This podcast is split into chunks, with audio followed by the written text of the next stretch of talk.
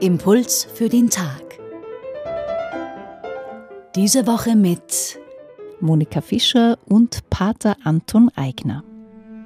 Heute geht es im Evangelium um die Nachfolge Jesu. Da werden harte Vorgaben formuliert, etwa wer mein Jünger sein will, der verleugne sich selbst, nehme täglich sein Kreuz auf sich und folge mir nach. Warum muss es so schwer sein, Jesus nachzufolgen, Pater Eigner? Also Jesus will den Menschen das Leben nicht möglichst schwer machen, wenn sie ihm nachfolgen wollen.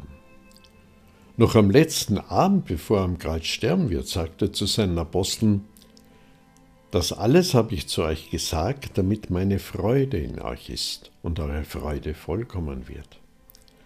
Das ist also gleichsam Jesu Testament.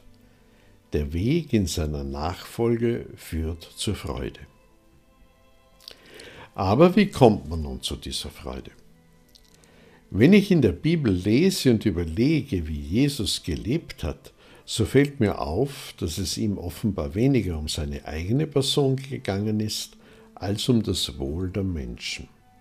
Die Menschen zu heilen und zu trösten und ihnen den rechten Weg zu zeigen zu einem erfüllten Leben. Das war ihm wichtig.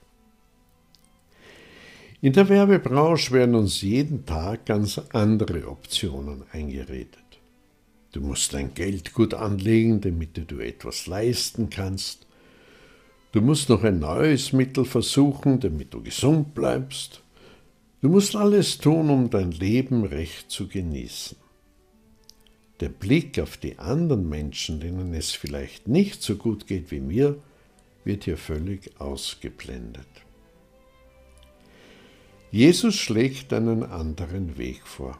Der kann manchmal auch mühsam und schwer sein, das ist schon richtig. Aber man könnte ihn ja einmal versuchen.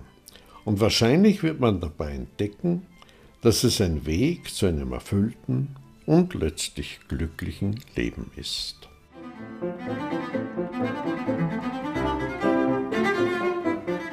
Pater Anton Eigner ist Jesuit, er arbeitet im Kardinal-König-Haus und im Pastoralamt der Erzdiözese Wien im Bereich Spiritualität. Das heutige Tagesevangelium finden Sie bei Lukas Kapitel 9, 22 bis 25. Die Impulse können Sie auf radioklassik.at nachhören.